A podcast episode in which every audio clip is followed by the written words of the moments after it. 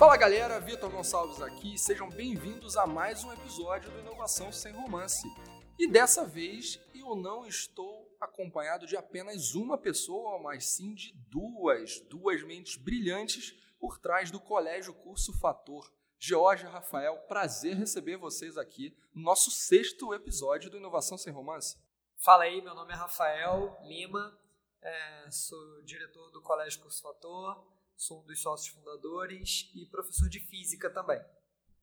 E aí, galera, beleza? Meu nome é George, eu sou professor de química também do Colégio e Curso Fator e coordenador de uma das unidades, Unidade Vista Alegre. Legal, gente. Muito obrigado de novo por nós termos essa oportunidade de conversar um pouquinho mais.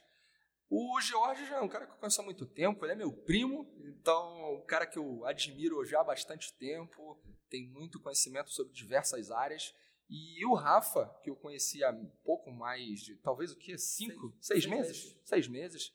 E é um cara também sensacional. E na, eu sempre falo que se você quiser ter resultado bom na tua vida, você tem que andar com pessoas boas, né? Então, andando Jorge e Rafael juntos, não tinha como algo dar errado. E aí eu tô aqui acompanhado dessas duas lendas. Cara, eu quero que a gente comece a nossa conversa aqui falando sobre o que é o fator.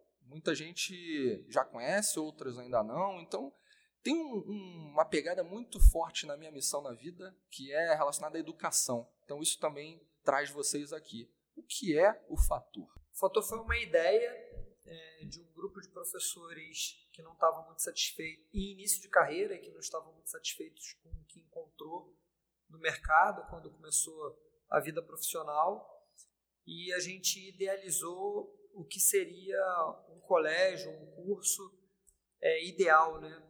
dentro do que a gente é, estudou e se preparou e pensou sobre a educação. E depois de um ano, um ano e meio idealizando o que seria, o lugar ideal para a gente trabalhar. A gente percebeu que não tinha grana para abrir aquela ideia. Aquela ideia não ia sair do papel, talvez nunca fosse sair do papel. Mas apareceu uma oportunidade e eu me enfiei nessa oportunidade. Era um curso que estava contratando professores para dar aula de pré-vestibular. Esse cursinho tinha pegada de concursos públicos e tudo mais. E quando eu fui conhecer para montar uma equipe de pré-vestibular, é, eu percebi que provavelmente aquele lugar não duraria muito tempo. É, as coisas eram bem desorganizadas e tudo mais. E aí eu levei minha equipe para trabalhar, para montar a equipe de pré-vestibular nesse lugar.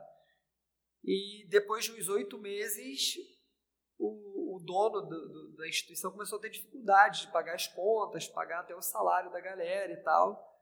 E aí, um belo dia eu fiz a proposta para ele. Cara, você aceita tanto por esse lugar? Só que esse tanto que eu perguntei para ele não tinha sido combinado previamente com ninguém. Eu não tinha esse dinheiro, não tinha nada, não tinha ideia de como ia ser. E quando ele falou que aceitava, eu me assustei. E aí eu corri para a galera para pedir para todo mundo no dia seguinte ir ao banco pedir um empréstimo. Fazer uma vaquinha, Fazer né, uma vaquinha foram cinco professores para a gente fazer uma vaquinha para comprar uh, aquela parte do comprar o, o, curso.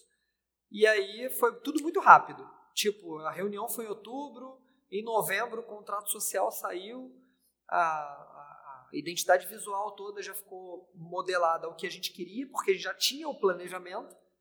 A gente planejou sem saber onde ia aplicar, encontrou um lugar, aplicou e aí, em dezembro, a gente fez a matrícula do nosso primeiro aluno de pré-vestibular no nosso curso, no curso Fator.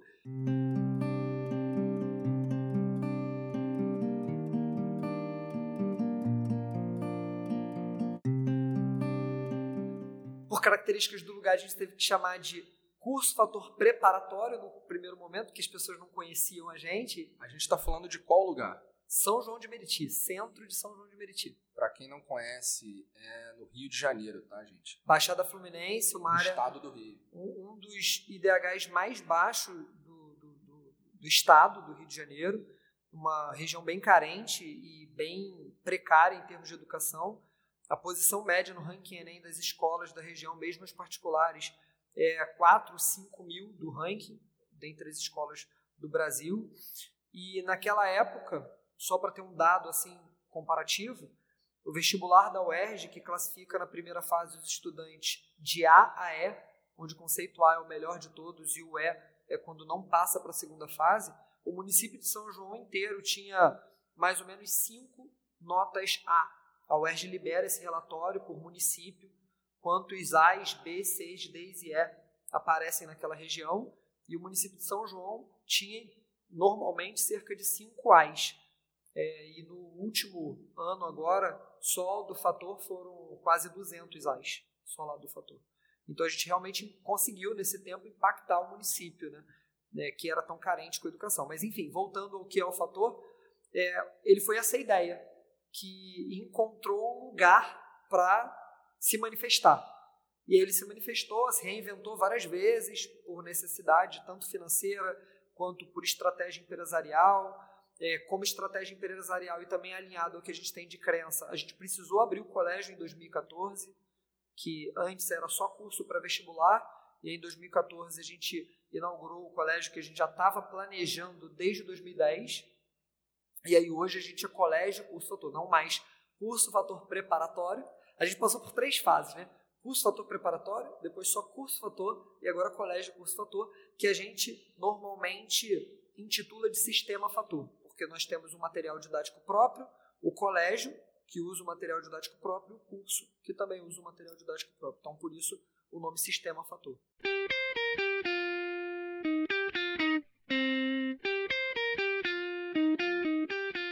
Eu tive a oportunidade de participar de um evento de vocês no ano passado, e lá eu pude presenciar os olhinhos dos alunos brilhando naquela sala. Foi um evento com 300 pessoas, 300 alunos isso, mais ou menos. Isso. E a gente estava falando de ensino médio ali, não é? É, ensino médio. É, é para vestibular ensino médio. Para vestibular ensino médio. E foi muito legal ter participado e ter visto o, o que vocês conseguiram construir, porque ouvindo você falar, muito. E foi uma frase, foram várias frases super legais que você colocou aí o que me, me, me traz, né? Fazendo um retrospecto. Pô, a gente tinha uma ideia, porque a gente não estava muito conformado com como as coisas aconteciam, a gente não conseguiu tirar essa ideia no primeiro momento do papel, porque a gente não tinha o dinheiro ou em outras situações, encontraram uma oportunidade, uma oportunidade de altíssimo risco, que o, o, o que vocês compraram foi em cima de uma situação a primeiro instante muito louca, né? Ninguém tem dinheiro, a parada não está indo bem, sei lá se a gente vai conseguir prosperar em cima no meio desse talvez deserto, né? a coisa estava ficando seco, e de repente eu vou lá e olho o que vocês construíram e, puta, é um orgulho, eu imagino deva ser, e para mim, observando também, de um pouquinho mais distante, é fantástico. Jorge, como é que é para você hoje fazer parte de um projeto que passou por tantas evoluções nesse tempo que vocês existem? A gente está falando de quanto tempo de fator? A gente está falando aí de 12 anos. E esse processo, né, ao longo desse tempo, ele foi muito. Ele teve muito aprendizado. Né? Então, como o Rafael falou, a gente teve que se reinventar, a gente teve que crescer, é, tanto como professores, né, que é a nossa formação inicial, até a parte de gestão, que a gente ainda está evoluindo até hoje, a gente ainda está aprendendo. E eu vejo que o Fator, ele não é só uma empresa de educação, não foi só para mim uma escola, né? Uh, mas muito mais do que isso eu aprendi a lidar melhor com os seres humanos, né, com as pessoas, a entender meu papel na sociedade. E hoje eu me vejo como uma pessoa diferente. É, até me pego pensando como que seria se eu tivesse seguido por outro caminho. Né? E o, processo evolutivo, eu imagino que seria bem diferente. Então, o fator para mim é isso. É um, não é só uma empresa, não é só o lugar que eu trabalho, mas é o lugar também que eu impacto vidas. Né? Como o Rafael falou, a gente teve a oportunidade de mudar a realidade daquele local e também mudou a minha realidade como ser humano, né, como cidadão também. Acho que essa é a ideia principal aí do, da, da história do Fator e a minha. Cara, muito maneiro, né? Vocês não vendem curso, vocês não vendem aula, vocês vendem a transformação da vida de outras pessoas para um futuro que a gente espera muito melhor, né? Exato. E fala, Rafa. É, é, é isso está até bem na, na, na descrito para a gente na nossa missão. Qual é, qual é a missão hoje? Empoderar pessoas para construírem suas próprias histórias e, e isso está muito forte na gente. Empoderar pessoas. Empoderar não só o aluno, empoderar o professor para construir a sua história, empoderar o corpo gestor, empoderar a equipe administrativa, empoderar as famílias. A gente tem diversas ações para as famílias, para que elas construam as suas histórias e também ajudem a, na construção da história dos seus filhos, para que seja uma coisa mais saudável e, e, e mais bem delineada. É, e a gente tem alguns valores assim bem, bem interessantes, tipo é, a preocupação com a justiça social, é, comprometa-se 100%, o comprometimento a gente também é, tem como um valor básico, e, e isso realmente é, faz efeito, né? a gente vê que, que não, não são só palavras soltas, ah, a nossa missão é empoderar pessoas, isso não fica da boca para fora. Na verdade, a gente faz, isso e aí percebeu que isso é realmente o que a gente sabe fazer e por isso a gente consegue escrever que a nossa missão é empoderar pessoas. Quando eu vejo que um aluno que chega lá no fator de uma realidade educacional da educação básica muito carente e em dois anos de pré-vestibular ele consegue aprovação para a faculdade que ele escolheu, para o curso que ele escolheu, é, indo inclusive para outros estados, é, viver uma vida mais independente da família, com poucos recursos, Cara, então a pessoa realmente foi empoderada a construir a sua história. A gente tem o caso agora de um menino, o Luan, ele passou para o UFPE, medicina na UFPE. Quando ele chegou no fator, a nota dele em redação, por exemplo, no, no Enem, é, fazendo as simulações que a gente propõe, era 540, 520. E em dois anos ele conseguiu aprovação para uma universidade federal para fazer medicina mudando de estado. Incrível. É, é surreal, é surreal. Surreal. E tem N exemplos. A Cassiane, por exemplo, uma menina passou para medicina na UERJ. E assim, eu vou citar exemplos de medicina, mas é, não que a gente é, valorize, hipervalorize a aprovação ou a formação em medicina, mas é porque são casos bem, bem significativos de, de, de transformação. Porque de uma educação básica muito é, decadente é, para uma conquista tão, tão expressiva, aí dá para imaginar o que, que acontece com as outras carreiras que não são tão complexas de aprovação quanto é a medicina. Mas mesmo assim, as pessoas passam por uma transformação é, e, e, caso a carreira que ela deseje não seja de uma nota de corte tão alta, não seja tão exigente quanto medicina, a pessoa se, se sente tão apropriada do, do, do aprendizado e, e da arte de aprender que na faculdade ela vai muito bem, a carreira dela vai muito bem a partir dali. E eu acho que isso que é bem bonito da nossa missão. É, eu não aprovo uma pessoa para o vestibular e eu nem vendo a aprovação do vestibular. Eu vendo a pessoa transformada, podendo ser aprovada no vestibular e podendo levar a faculdade com o nível que ela gostaria de fazer. Eu acho que essa missão é, impacta a sociedade como um todo, porque aquele profissional vai para o mercado de trabalho, aquele profissional vai liderar uma equipe, aquele profissional vai fazer parte de um time, e, e isso pode transformar a realidade é, é, local, né? isso pode transformar a realidade muito, de uma forma muito mais ampla do que o colégio. E a gente tem uma frase que ela ficou bem emblemática, que é por um mundo mais fator. Então, a nossa ideia, como o Rafael falou, não é só o ensino, a gente não vem de aprovação a gente é, passa a ideia realmente da responsabilidade social, do crescimento pessoal.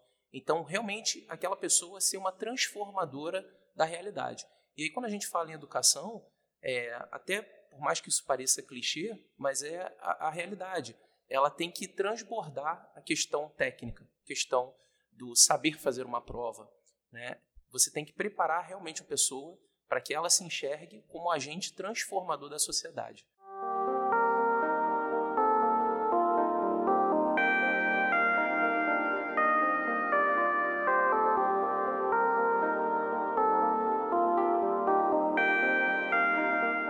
Fiquei aqui minha cabeça fervilhando ouvindo vocês. Né? Já surgiram mais 300 perguntas aqui em alguns poucos minutos.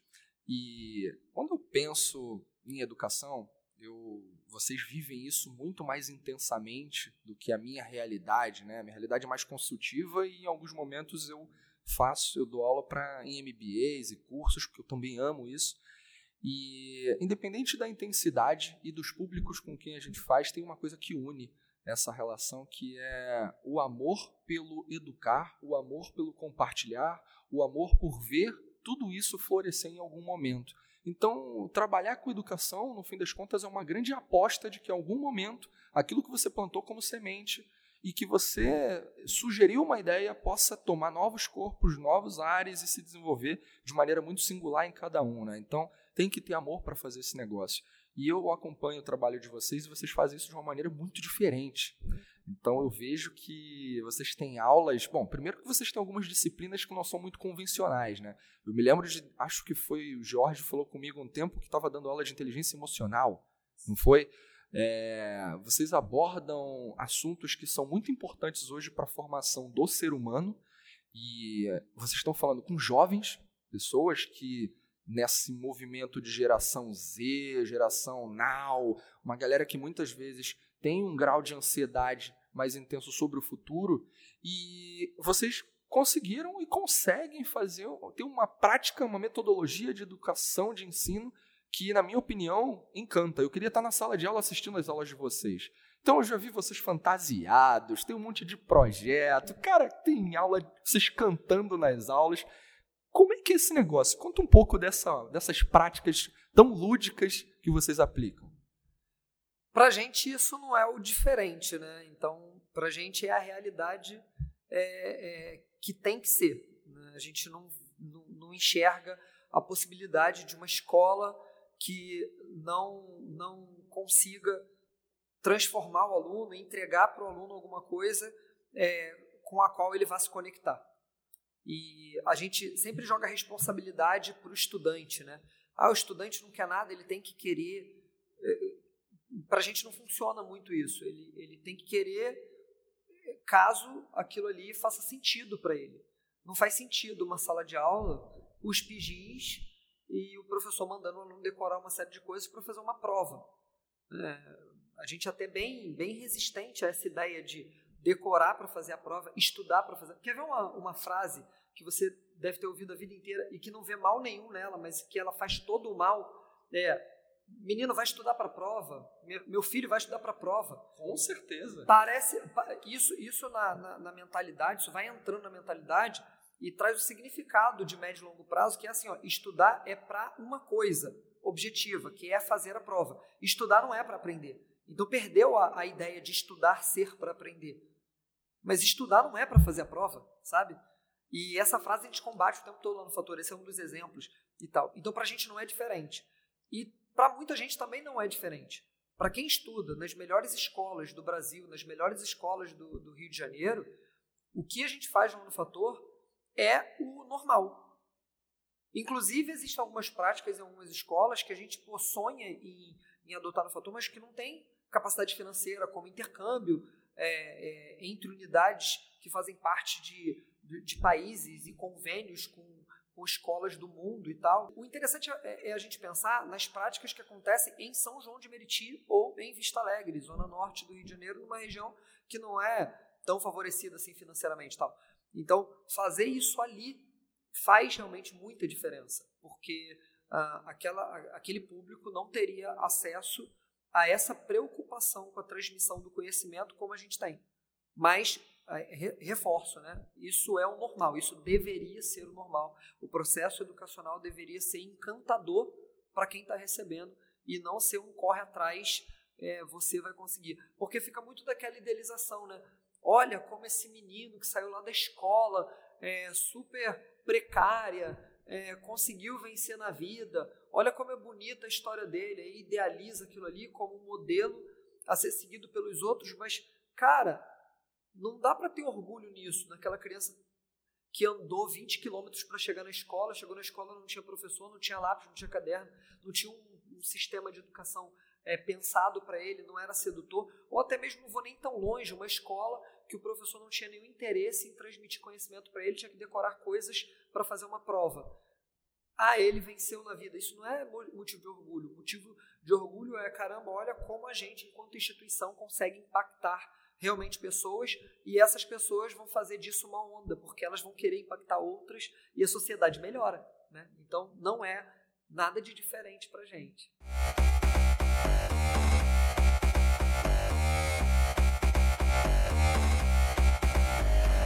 Cara, ouvindo isso que você falou, também me traz o seguinte, como reflexão. Uma coisa é ser bem sucedido e outra é ter sucesso, né? Então, muitas vezes, o indicador que o ser humano avalia para entender que tudo está bem em relação ao outro é quando ele tem sucesso. Mas ser bem sucedido, eu creio que é um pouco mais. É ele como indivíduo na Terra, com um propósito, vivendo daquilo, ajudando as pessoas, tendo caráter e construindo uma moral que realmente é inabalável, né? E o que vocês fazem das práticas que você fala que é normal, isso é, é, muito legal saber também que tem. A educação a gente tem no Brasil uma, uma série de críticas, mas ao mesmo tempo tem um monte de gente fazendo algo para mudar esse status quo, né? E vocês são exemplos disso.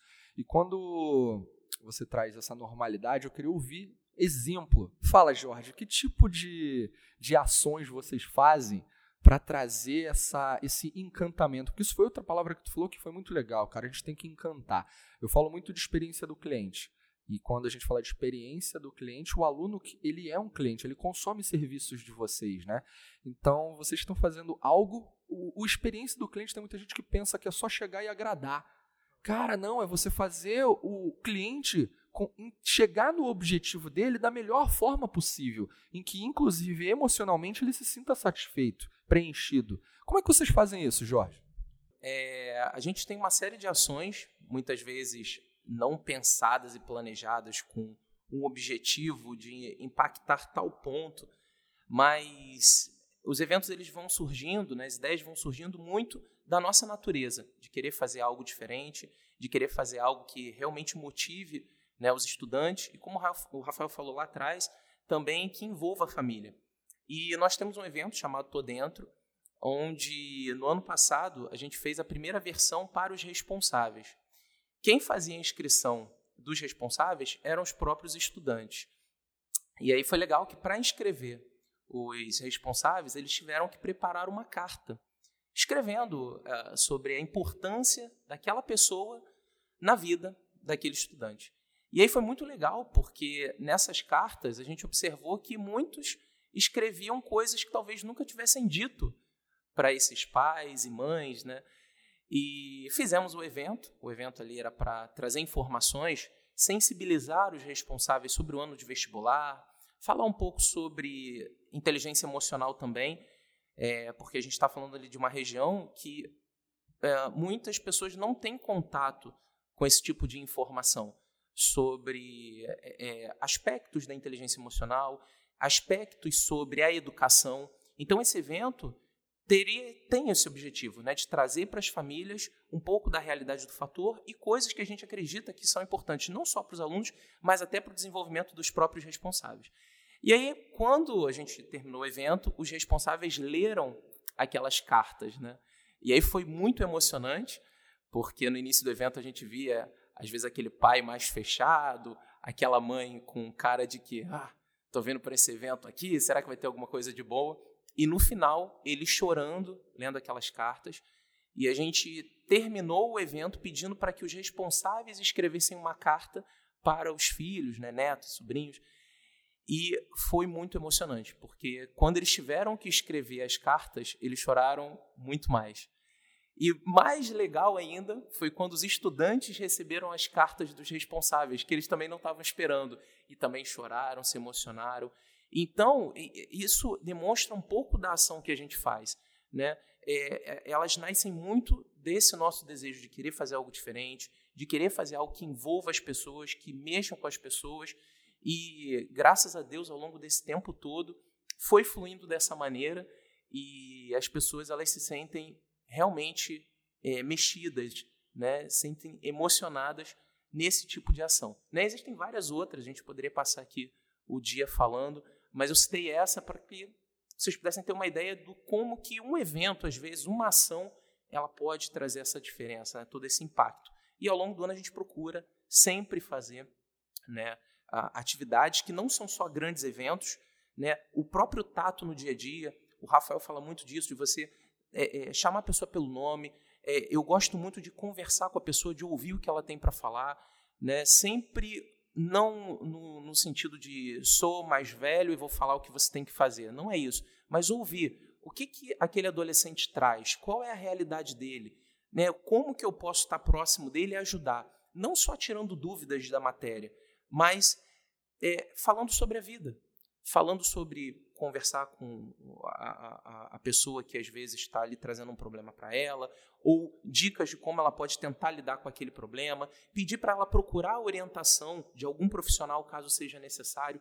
Então, não só os eventos, mas o contato com o dia a dia ali da pessoa, o olho no olho, o nome, eu acho que essa é a grande diferença. Muitas vezes a gente vê que falta humanidade, falta contato das pessoas, e a gente procura muito isso no fator. E aí eu posso falar sobre o resultado disso? Porque, assim, é, como o Jorge falou, a gente não tem uma reunião de planejamento de ações que vão é, proporcionar a experiência do cliente. Nós temos a preocupação constante com a experiência que os nossos alunos vão viver. Sempre bem alinhado com a missão, empoderar pessoas. E aí tudo que vai acontecendo vai fluindo nesse sentido no final vem, vem, o resultado. Né? Aí eu vou ler aqui, a gente está em época de, de, resultados, né? o, o SISU acabou de, de, de divulgar é, as aprovações, a UERJ também. E aí assim, ó, uh, Oi professores, é, desculpa criar esse grupo, mas é que eu queria que todos pudessem ler minhas palavras de gratidão. Estou mandando essa mensagem para dizer que passei em primeiro lugar na UF para pedagogia e eu gostaria de agradecer muito a vocês ao fator Minha Eterna Segunda Casa e o melhor colégio em que eu já estudei. Esse mérito é meu, mas eu não teria chegado até aqui se meu caminho não tivesse cruzado com o de vocês, professores e grandes amigos. Sempre digo que esse colégio me transformou, tirou e me, é, tirou e me ensinou o melhor de mim. O trabalho de vocês é inspirador e é a minha base. Muito obrigada por tudo. Essa conquista é tanto minha quanto de vocês e de toda a família Fator. Essa menina, ela fez o ensino fundamental, o, os dois últimos anos do fundamental com a gente, oitavo e nono ano, e a família se mudou para Petrópolis, quando ela estava no meio do primeiro ano do ensino médio. E ela saiu do fator no meio do primeiro ano do ensino médio. Eu fiz uma carta de recomendação dela para uma escola lá de Petrópolis, porque já tinha passado o período de matrícula e tudo mais, para aceitá-la nessa escola, uma escola excelente, maravilhosa, maravilhosa lá em Petrópolis. E aí ela foi, fez o metade do primeiro, segundo e terceiro ano. E ela mandou, agora que ela terminou o terceiro ano, essa mensagem para a gente. Já está há dois anos e meio afastada da gente, não faz sentido ela mandar isso. É... Oi, vim agradecer mais uma vez por tudo que vocês fizeram por mim nesses últimos anos. Rafael, de verdade, eu não tenho palavras e nem sei o que seria de mim se não fosse fator na minha vida, sendo sempre meu porto seguro. Agora, caloura de Relações Internacionais do UFRJ, da UFRJ, sou só gratidão pela oportunidade de estar no Fator e ter contato com vocês. Muito obrigada por ter feito parte de um capítulo super difícil da minha vida. Espero um dia conseguir retribuir. Amo vocês. Muito obrigado.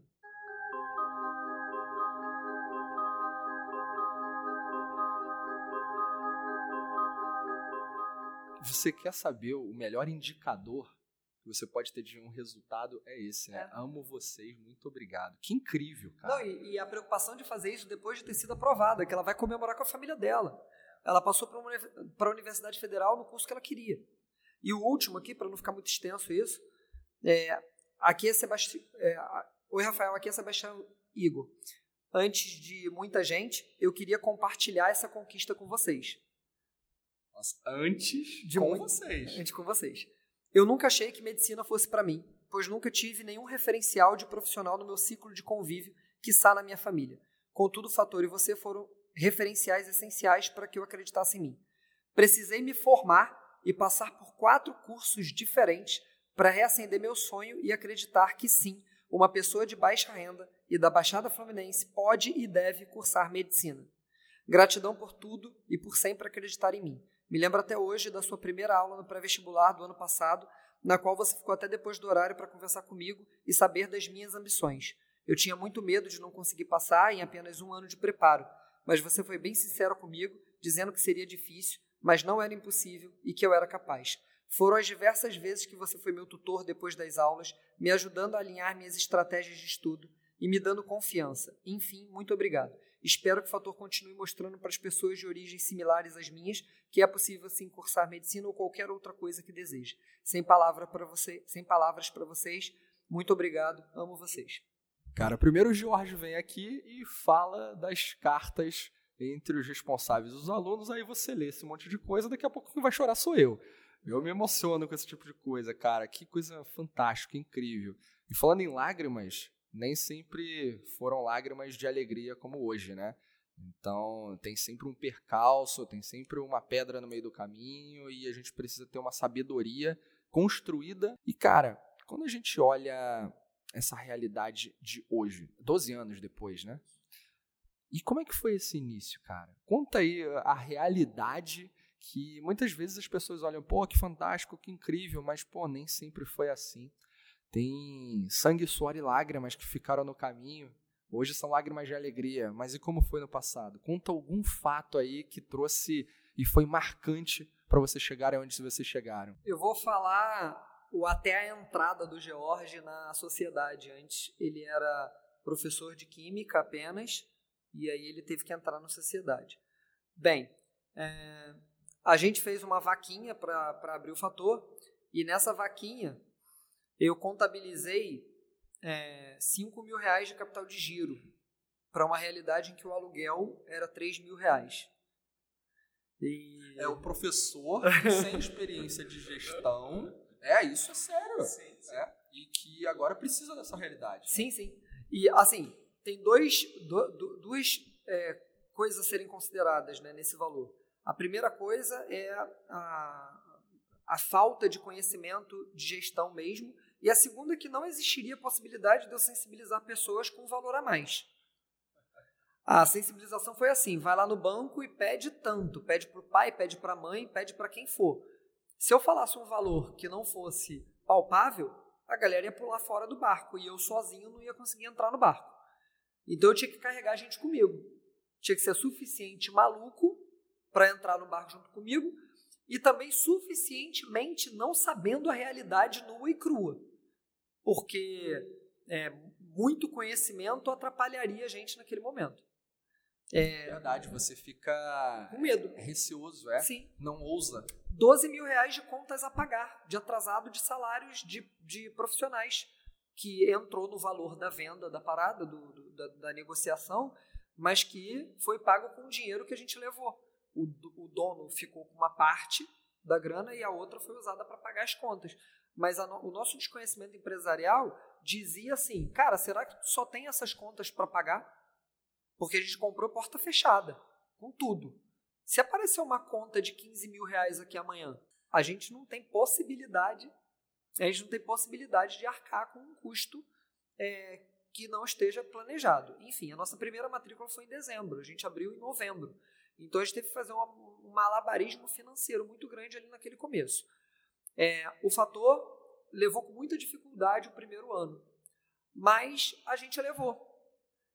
Mas tínhamos um sócio que não estava bem alinhado com a nossa, com a nossa, com o nosso pensamento, com a nossa, com, com, com o porquê da gente existir. E aí naquele momento uma dificuldade muito financeira chegou porque o final de ano é a nossa sazonalidade. Então final de 2008 foi muito difícil para a gente. É, as contas não mudam muito, não variam muito mas o nosso número de alunos cai vertiginosamente, tem que conquistar todo mundo de novo. Lembrando que naquele momento a gente era só cursinho para vestibular. E o cursinho para vestibular o aluno paga enquanto estuda. E o vestibular, que ainda não era o novo Enem, ele ia até o final de dezembro. Tinha apenas uma prova em janeiro, mas teoricamente até o final de dezembro. Então nosso faturamento despencava no, no mês de dezembro e era conquistado durante o mês de janeiro. Então a venda tinha que acontecer de uma forma muito habilidosa em janeiro. Mas a gente estava muito desgastado, porque foi um ano muito difícil, é, financeiramente falando, e muita coisa para fazer, porque foi o primeiro ano de vida da empresa e tal, e ainda um sócio não alinhado e tal. E aí foi naquele momento que a gente teve que tomar a primeira decisão de fechar o fator.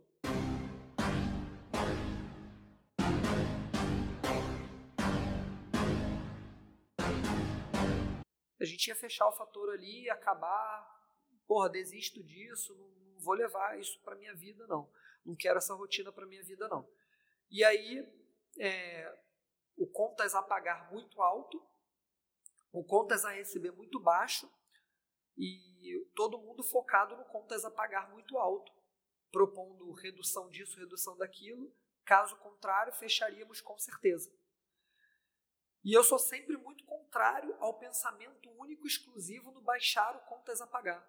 O contas a pagar ele é muito importante. Gente, hoje em dia a gente entende mais do que nunca a importância do contas a pagar sempre muito contido, mas eu sou muito focado no contas a receber.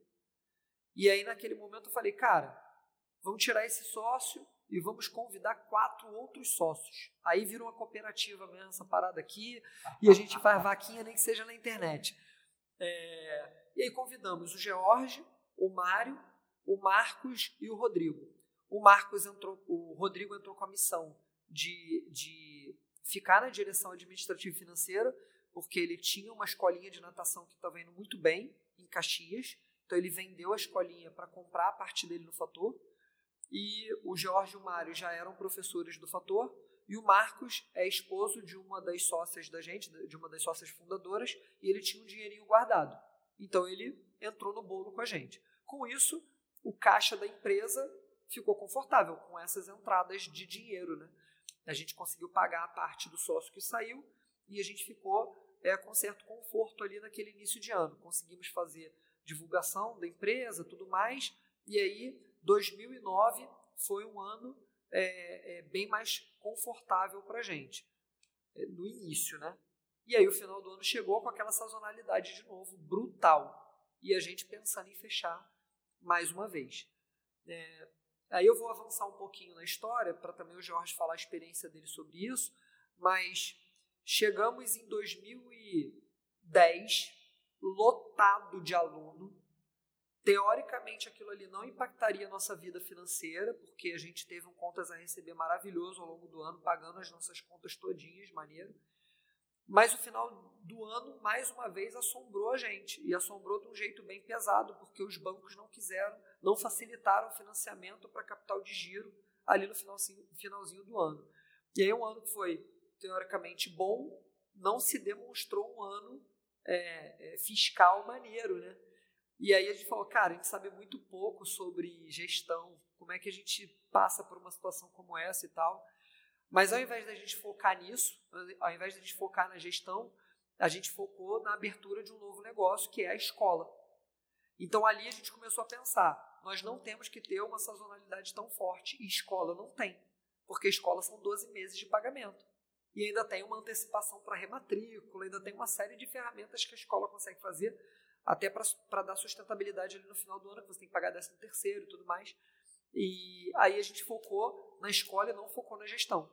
Abrimos a escola, a escola bombou, temos hoje quase todas as vagas preenchidas, supera a nossa capacidade de operação, inclusive a nossa escola, mas quase falimos recentemente por conta do contas a pagar brutal superior, bem superior ao nosso contas a receber, que a gente não tem do que reclamar. Aí, surreal, a necessidade imperativa de ou fechar ou se especializar em gestão. E aí estamos nesse momento da história, se reerguendo de uma recuperação financeira que foi e está sendo super traumática para a gente, que sempre veio assombrando, né? Então aí agora bem legal essa parte da nossa conversa, que é agora a gente tem que falar da vida real, né? É agora, é isso aí. É agora que sai aquele romantismo que você falou, né? A gente falou sobre o que é bom, o que é bonito e tudo mais, o resultado, a educação, paranã, paranã. Algumas coisas até bem clichê, que muita gente que trabalha com educação fala, mas que graças a Deus a gente não deixa só no clichê. É, mas vamos falar do real. E o real é que professor não é gestor. Igual médico não é gestor. Tem muito médico que abre seu consultório e vai falir. Como é que um consultório fale, cara? É, é uma coisa tão rentável. Como é que uma escola fale que é uma coisa tão rentável? É porque professor não é gestor, médico não é gestor, arquiteto não é gestor, profissional autônomo, que muitas vezes tem um talento porra, maravilhoso, o cara é brilhante, sensacional, não é gestor. E aí aquele negócio tem muita dificuldade de prosperar. Né? É, o Rafael ele já fez uma síntese muito boa da história. É, realmente foram vários percalços aí ao longo do tempo. E eu acho que de tudo que, que ficou da história do fator, pelo menos para mim, é que a vida é um, um constante aprendizado e a gente vai passar dificuldades em todos os momentos, né? E eu acho que a grande sabedoria é a gente usar esses momentos para o nosso crescimento. Então, o Rafael colocou aqui o ponto no momento que a gente está, do fator, onde a gente está realmente voltado para a questão da gestão.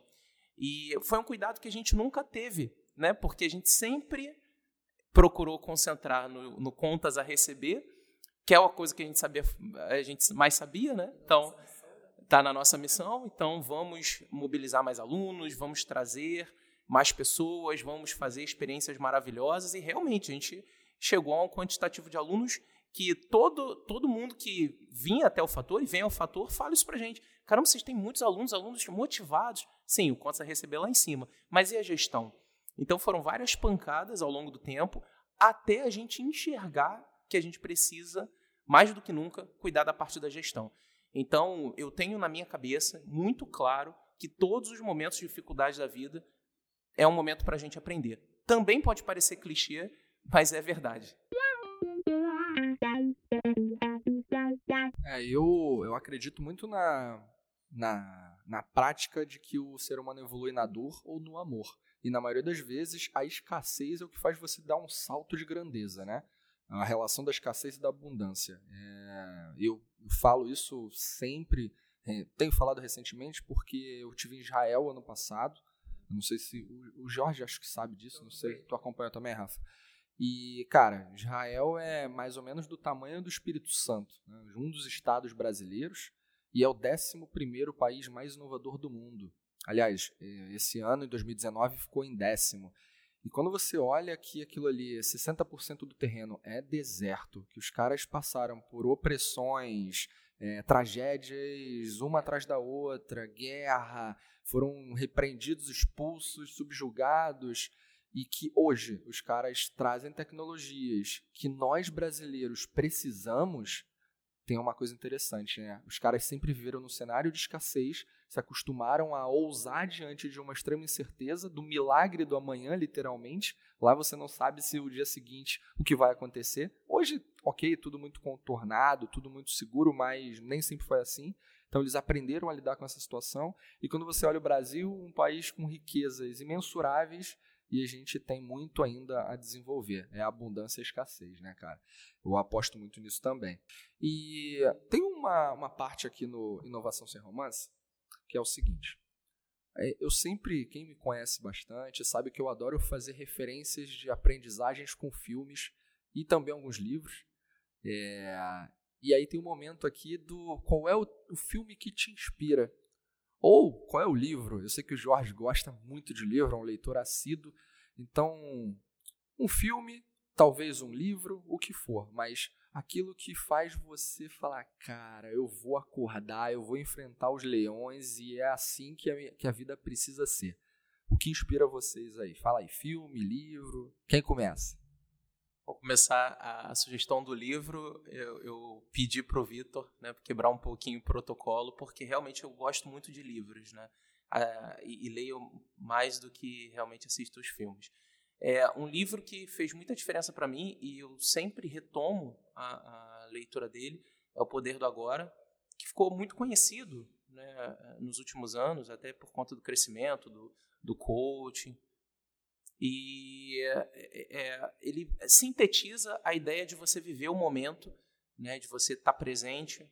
E às vezes a gente ouve tantas pessoas falarem do tempo que não tem tempo para fazer as coisas. Realmente a nossa vida é muito corrida, mas é fundamental que a gente aproveite ao máximo quem está ao nosso lado, as experiências que a gente vive, né? E todos os momentos que eu estou no fator eu procuro isso, aproveitar ao máximo aquele momento que eu estou com as pessoas, que eu estou com os estudantes, os momentos que eu estou com a minha família.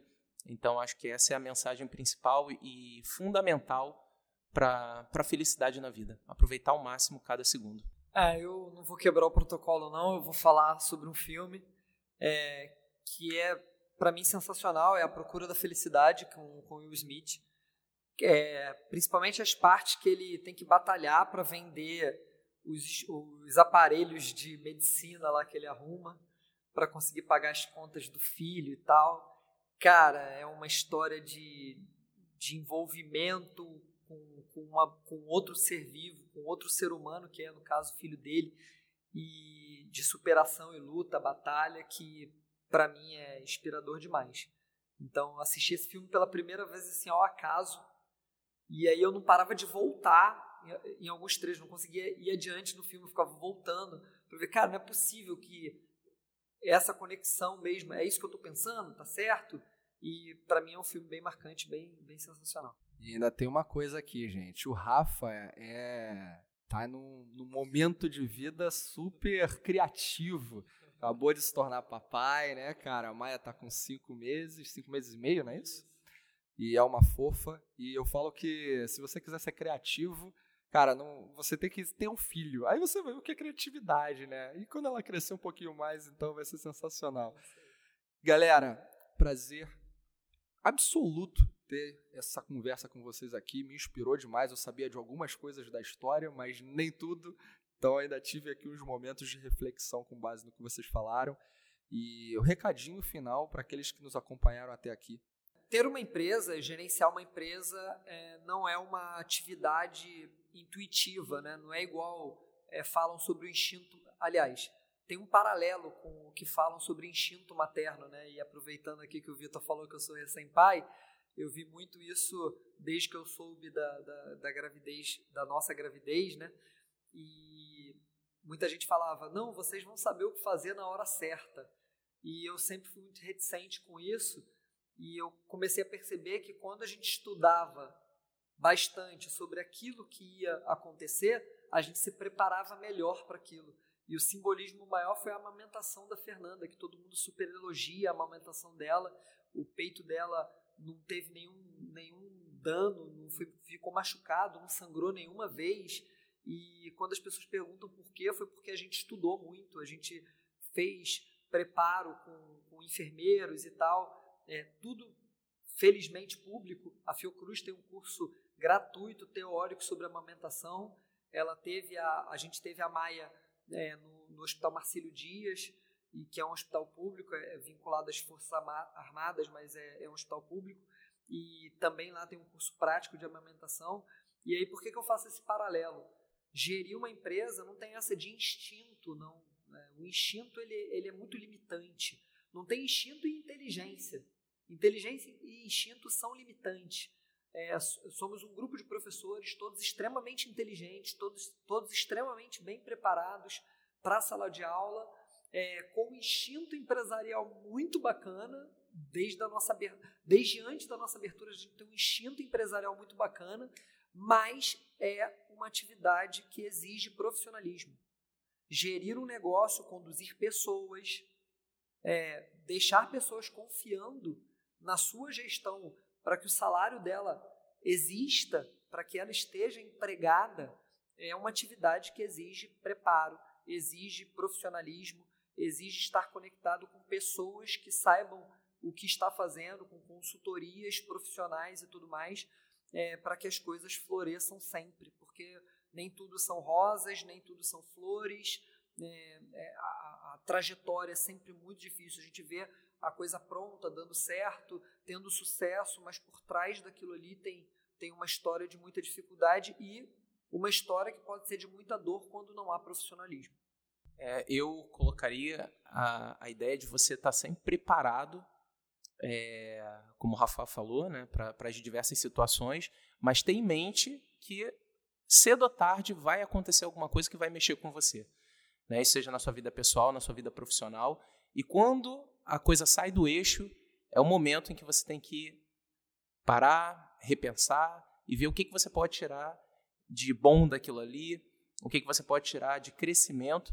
Né? Eu vejo isso pela história do fator. Todas as vezes que a gente teve dificuldades, a gente repensou, reformulou, conversamos, é, criamos novas metas, novos objetivos, vimos coisas que nós precisávamos mudar.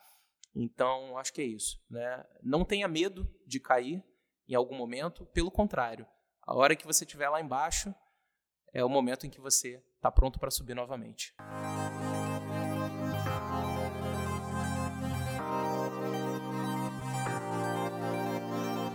Eu falei sobre profissionalismo, mas vale a pena eu, eu buscar uma coisinha lá do início da nossa conversa, que é, é fazer de forma intencional, mas algo que está dentro do seu DNA e que você transmite esse DNA para todo mundo que vai trabalhar contigo, sabe? É uma coisa muito perceptível para o fator. Inclusive, equilibra quando você não tem esse lado de gestão, esse lado empresarial tão bem desenvolvido.